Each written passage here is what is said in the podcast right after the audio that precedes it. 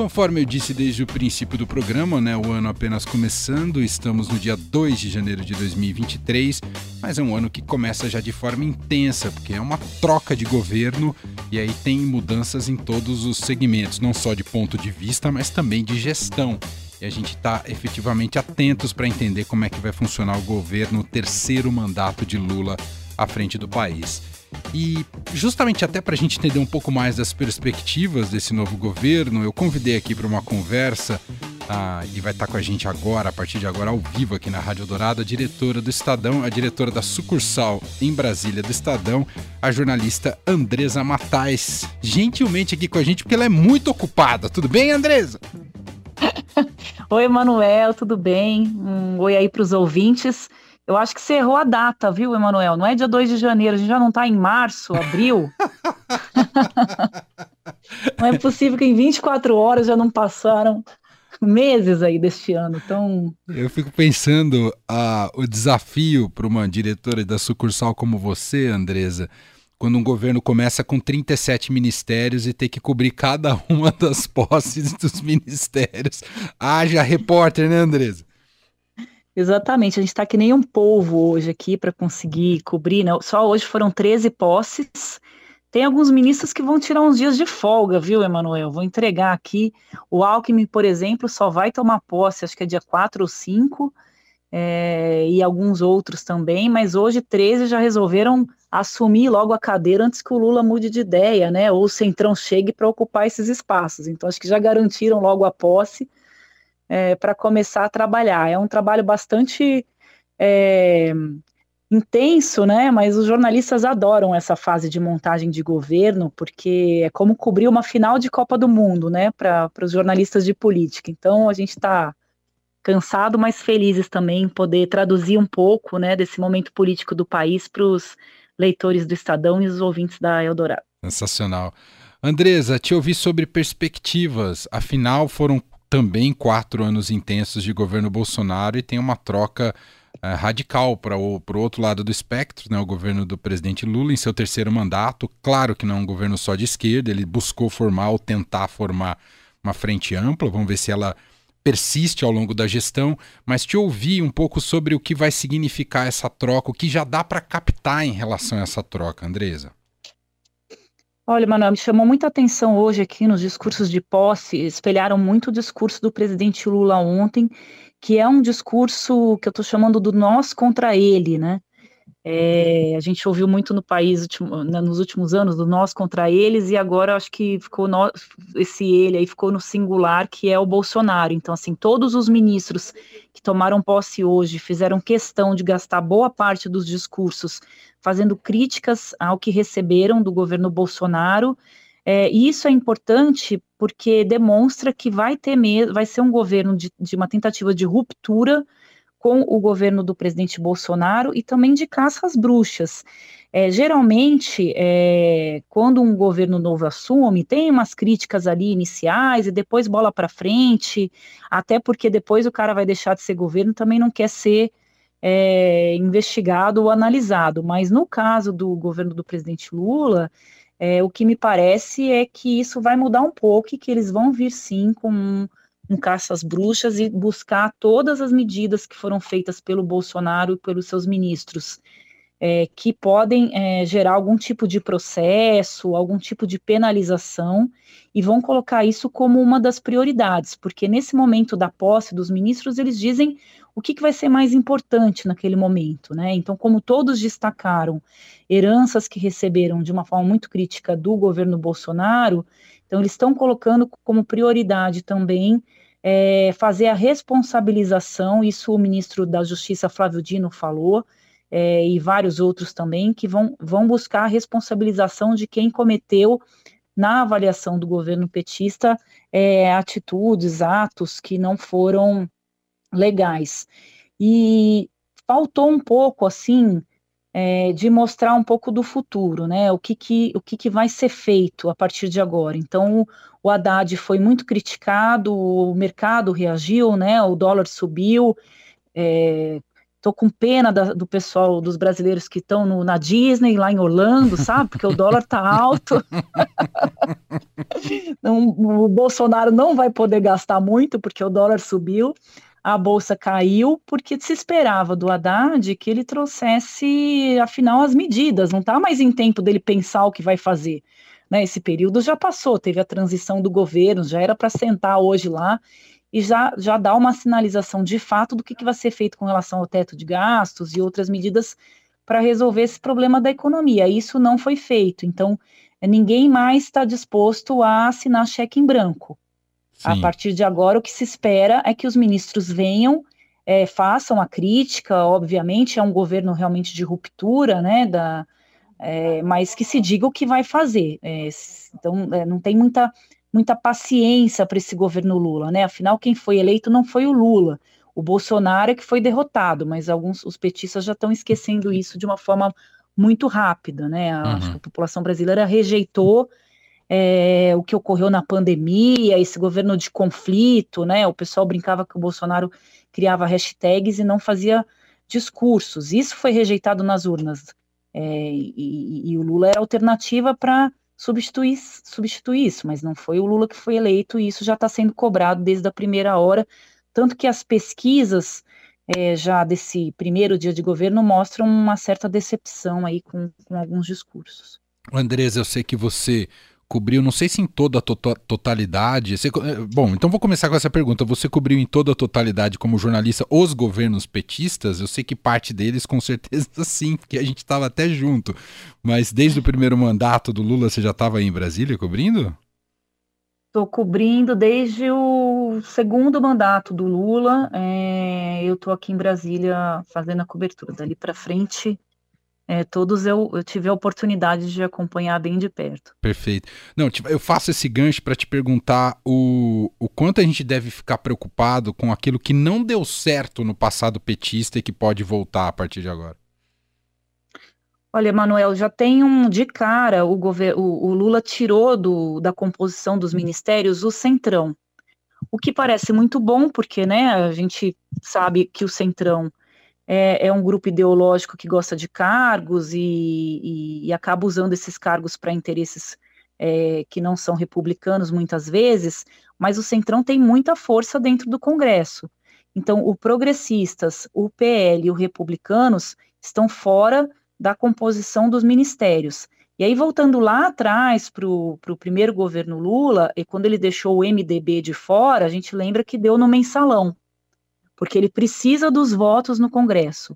Então, quando ele coloca o União Brasil é, no governo, a bancada do União Brasil no Congresso não está afinada com o governo Lula. Então, eles têm, por exemplo, o Sérgio Moro nessa bancada. A bancada do Senado do União Brasil é uma bancada muito à direita. Não estão reconhecendo os nomes que ele colocou no ministério como nomes é, do partido. Então, é um pouco preocupante essa formulação é, que exclui né, esses partidos do Centrão, que vão cobrar um preço alto para poder apoiar o governo no Congresso. Hoje, o Arthur Lira foi a uma posse no Palácio do Planalto e foi vaiado. Então, isso vai custar caro é, para o Lula no Congresso.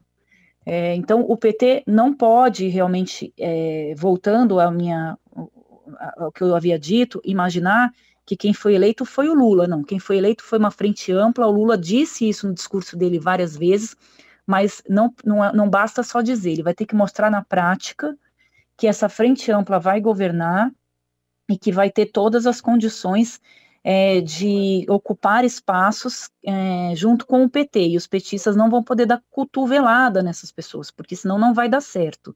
E aí vai ter, a gente não tem mais o orçamento secreto, o Supremo derrubou o mecanismo que o Bolsonaro criou para comprar apoio no Congresso, e ninguém tem a dúvida de que algo vai substituir o orçamento secreto, porque o mensalão foi substituído pelo petrolão, depois o petrolão foi substituído pelo orçamento secreto, e o que, que vai vir é, no lugar do orçamento secreto para que essa relação com os partidos mais fisiológicos se estabeleça e o governo consiga governar, eu espero que a gente dê o furo aqui no Estadão, né, Emanuel, porque eu estou bem atenta para a construção do que, que eles vão colocar no lugar é, e a gente vai acompanhar muito de perto, porque a política brasileira funciona muito assim.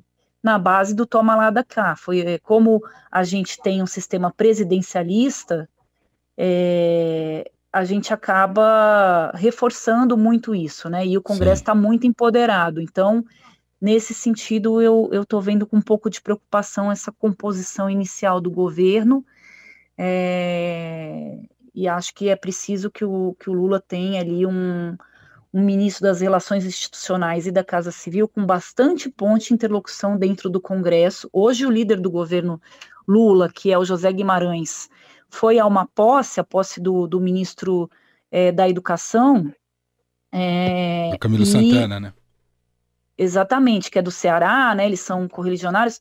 É, ninguém pediu para tirar selfie com ele.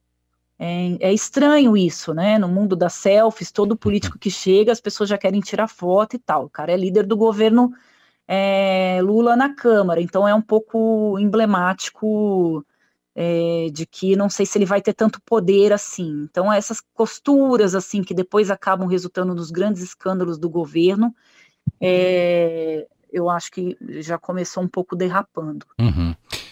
Para quem não conhece a Andresa Matais, né, ou, ou, não lembrava da Andresa Matais, porque ela estava sempre muito presente aqui também na programação ah, da Rádio Dourado, mas é muito bom poder ouvi-la, né, porque a equipe da André, liderada pela Andresa Matais, é quem revelou ah, os principais escândalos aí do governo Bolsonaro, entre eles o, o orçamento secreto, né, prestando um serviço essencial ah, para a sociedade brasileira. E Andresa, é, nessa questão de troca de governo, outra coisa que eu queria te ouvir, aí um pouco sobre o papel da imprensa, trabalho da imprensa. Né? Isso aqui não é falar positivamente em relação ao governo Lula, porque ele está apenas começando.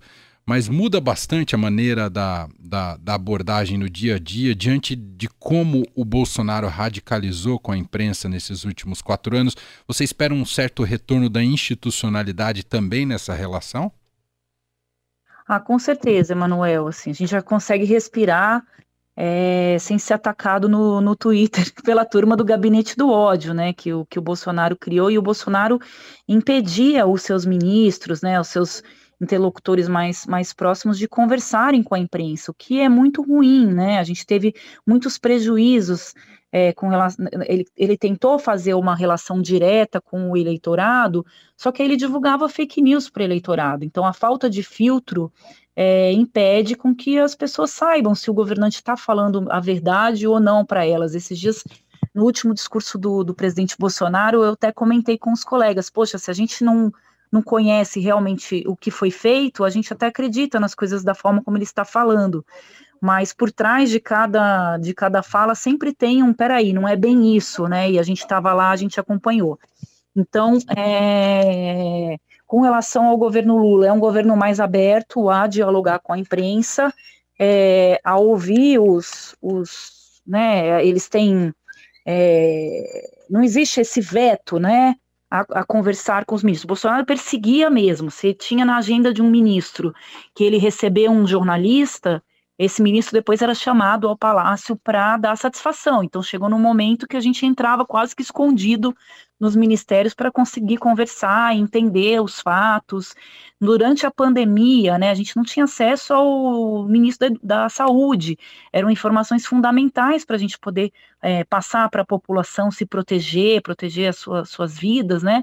E a gente não conseguir. Então, eu acho que essa relação com a imprensa, ela vai ser mais saudável nesse sentido, mas é o que você bem colocou, a imprensa está aqui para fazer um trabalho crítico, é, e, e, o nosso compromisso é com o leitor, não é com o governo, é, com esse ou com o outro governo, com quem quer que seja. O nosso compromisso é com o leitor e que a gente possa levar para o leitor é, sempre as informações necessárias para o dia a dia dele, para que ele tome decisões, para que ele seja feliz, porque todo mundo também precisa disso, né? Sim. Em primeiro lugar, saúde mental das pessoas, é, e que, que nós não sejamos. É, eu acho que houve uma criminalização, né, uma, uma, uma tentativa da, da, gestão Bolsonaro de desacreditar o Instituto da Imprensa. E isso a gente não vê no, na, na democracia. Né? A imprensa é um, faz um papel fundamental é, muitas vezes né, se critica muito a imprensa, mas como é que você soube essa informação? Foi pelos jornais, né? Os jornais foram lá, apuraram, é, filtraram, né? As pessoas. É, não é um cara do Twitter que, que, que, que vai te te trazer as informações. Não, são os jornalistas, é a imprensa profissional que traz o, o as informações necessárias para para que as pessoas possam tomar as suas decisões com sua própria cabeça. Então, eu sempre digo, assine jornal para que ninguém decida por você. É, você lê, tire as suas conclusões e, e, e tome as suas, as suas decisões. É isso, sensacional. Gente, Andresa Matais, diretora da sucursal do Estadão em Brasília, mais uma vez aqui participando com a gente. Estávamos com muitas saudades, os ouvintes falam até hoje do Conexão Estadão, que a Andresa era uma das protagonistas né, da época que a gente estava junto, sempre às seis horas da tarde aqui em nossa programação. Enfim, é, foi um pouco matar a saudade hoje também. Espero poder falar mais com você ao longo desse 2023 aqui ao vivo na rádio, viu, Andresa? Ah, eu agradeço o convite, Emanuel. Também estava morrendo de saudade da rádio, dos ouvintes. E um abraço para todo mundo aí que tem saudade do, do Conexão. Era um momento muito, muito gostoso, né, do nosso dia, poder conversar um pouco sobre política com um time tão qualificado, né, e tendo você aí nessa condução. E vamos ver se, se este ano a gente consegue é, eu consigo, né? Parece jogador de futebol, né? Vou ver aqui com o professor. é que você, seu professor, você fala consigo no espelho. Ficou ruim essa frase, mas vou ver se eu consigo trazer um pouquinho para vocês de vez em quando. É, um pouquinho dos bastidores saborosos também. Hoje tem um fato, viu, ah, então Emanuel? Me conta, tiraram é, a foto é. colorida do Bolsonaro e colocaram a foto preta e branca. É, ah. Quem assiste Big Brother sabe, né? Quando a pessoa é eliminada, eles colocam lá um carimbo na cara e a foto fica em preto e branco. Aqui em Brasília é igual. Já tiraram correndo lá, mas o Lula ainda não mudou para o Palácio da Alvorada, que eu acho que ele está mandando fazer uma faxina e, uma... e passando lá para ver se o Bolsonaro não deixou nenhuma taxinha nas cadeiras para ele sentar e não. Não, e microfones escuta, e câmeras assim. escondidas, assim. exato. Exato, é, eu deve estar tá olhando tudo, porque é a primeira vez que eu vejo que um presidente não mudou tão rapidamente assim pra, para o palácio. O Lula ainda está no hotel e vamos ver quanto tempo vai demorar para fazer essa limpeza ali de um governo para outro. Tirar todos os fantasmas, é isso mesmo. É isso. Enquanto isso, o Bolsonaro está lá, de síndico de um condomínio lá em Orlando, praticamente, porque todo dia ele solta imagens conversando com com os moradores do condomínio e com as criancinhas da. é isso, muito bom. Andresa, obrigado mais uma vez. Bom 2023 para você e para sua excelente equipe. Obrigado, viu? Obrigada, feliz ano novo para todo mundo que está ouvindo, que, que todo mundo tenha muita, muitas alegrias neste ano. Beijo, Andresa. Tchau.